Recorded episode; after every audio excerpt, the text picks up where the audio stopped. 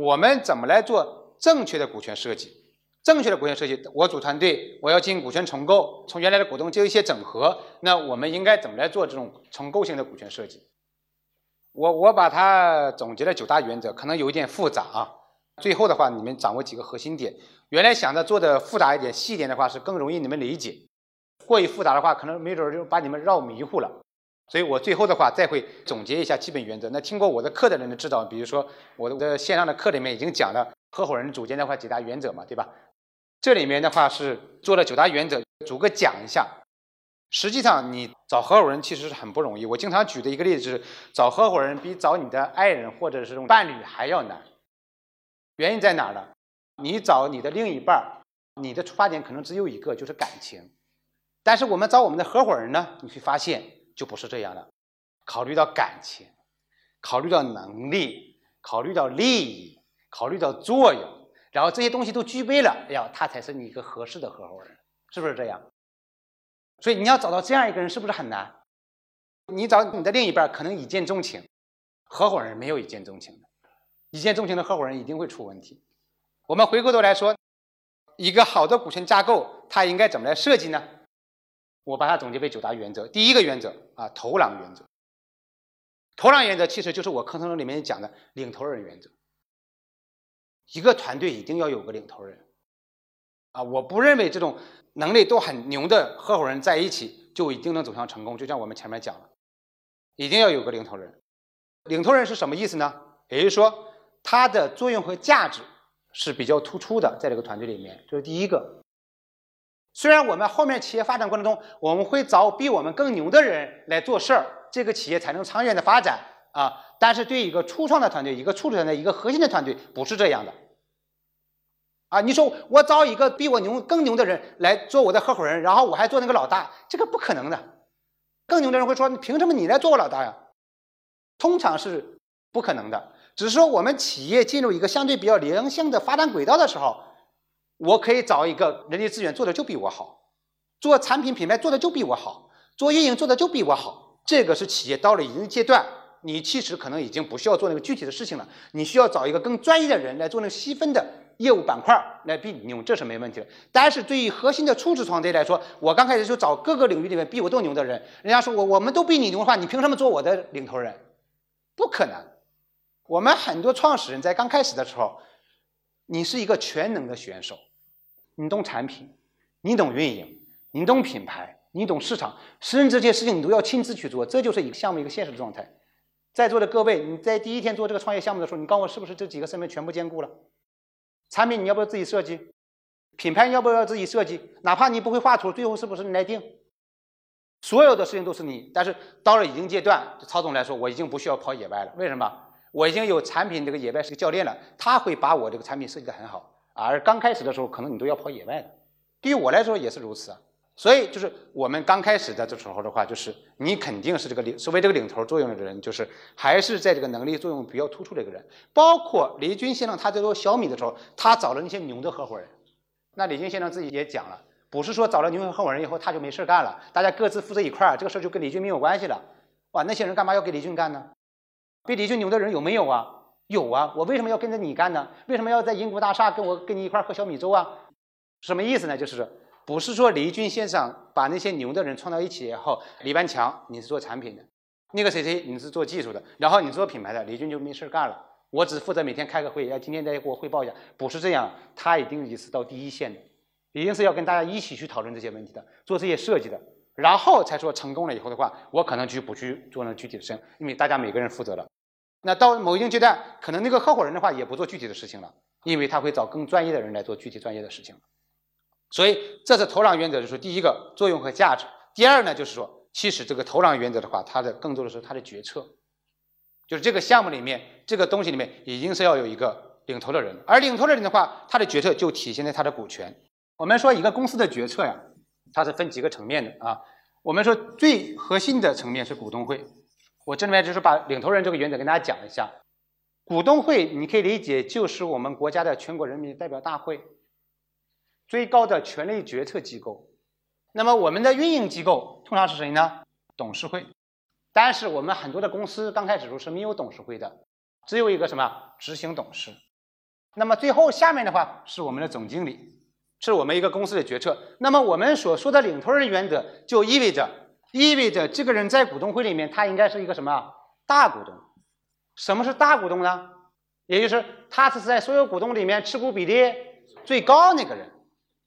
持股比例最高的人的话，在这公司里面一定是话语权最大的人吗？不一定，对吧？取决于什么？取决于他能高到哪里去。我们十个人，每个人百分之多少？十，或者说有一个人是百分之二十，他这里面是不是大股东？是大股东。这个公司的话，是不是他能决策说了算？不能。为什么？因为其他人联合到一起，他就变成小股东了。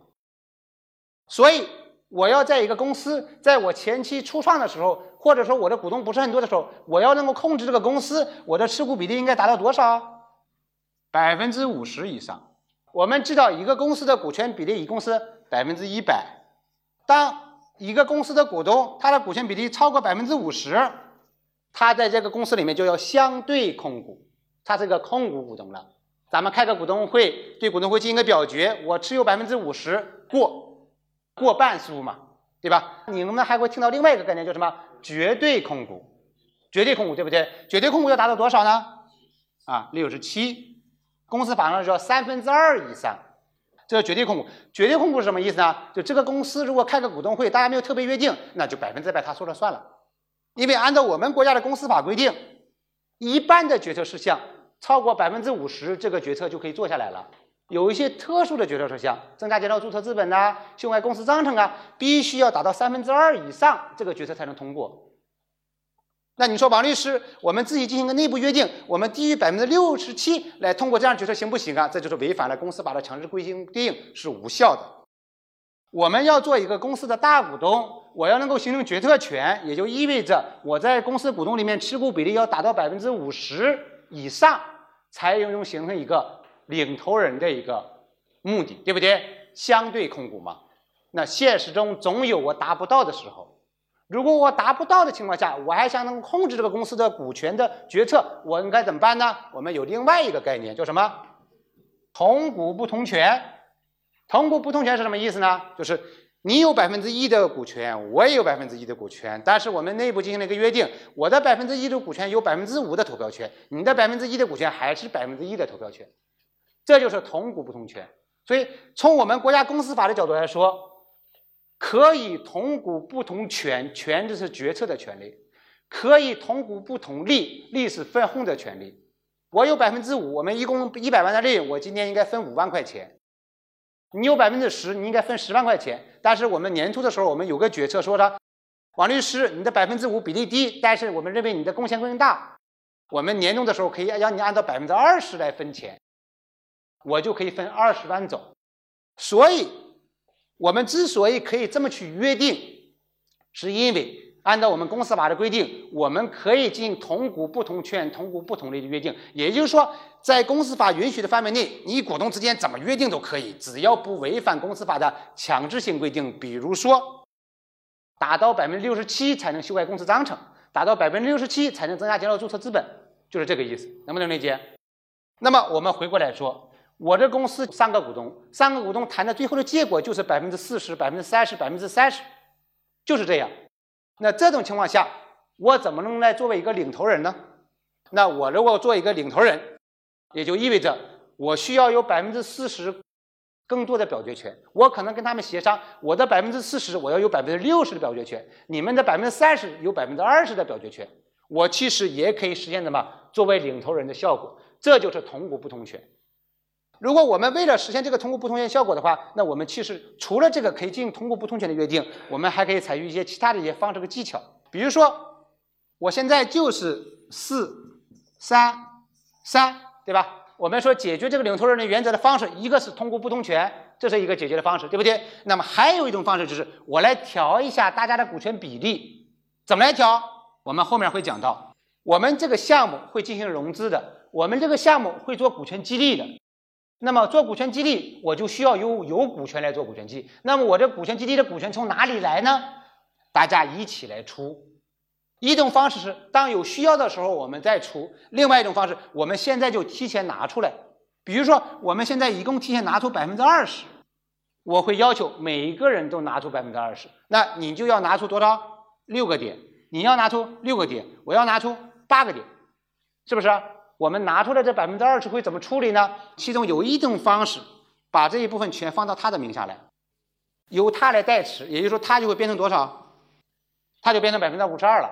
所以你会发现，通过这种方式也能够实现什么？他形式上变成公司的大股东和控股股东。那么还有一种方式，我把它百分之二十放到一个持股平台上去，放到一个持股平台，设一个有限合伙企业，对吧？这个持股平台呢怎么办呢？有这个大股东来做一个 GP，他其实也能够控制着百分之二十，所以你也能够实现领头人的原则。我们这个其实告诉你，就是在没有办法的情况下。我怎么能够实现这个领头人原则？一些方式和方法，一种是我直接进行协议性的约定，进行同股不同权的约定；另外一个呢，其实我变相的把股权做调整了。对于他们来说，他利益并没有损失，就是我做这种调整，该分给你的六个点的利润还属于你，只是这个决策权要放到我的名下来了。如果这个都谈不拢，那只有一个问题存在，那就是他们对于你的作用和价值的认可度没有那么高，他们不服你。那你能怎么做？一种可能你去试，说败了我也认；另一种就是找他们谈，谈清楚到底是怎么回事儿。OK，这个就是这个同股不同权。那实际上对于投行员来说，他的这种投行决策的作用价值不仅仅体现于公司的股东会、董事会，其实也是如此，公司的经营管理也是如此。就是你如果只有股东会一个决策权。董事会你没有控制能力，公司的经营管理你没有控制能力，其实你也没有办法发挥领导作用的价值，你也没有办法做到投狼的价值。这就是第一个原则，投狼原则。投狼原则我们总结一下，基本的就是说，你要做大股东，你要尽可能的变成百分之五十以上的股东。如果变不上怎么办？你要这么去做调整。做了大股东之后的话，那董事会的话你要有话语权，公司的经营管理你要有话语权。我们不能形成一个，假如说你认为这公司对你是有价值的，不能形成一个我只在股东会有话语权，在后面我就不管你做一个甩手掌柜，这个企业你也会失控。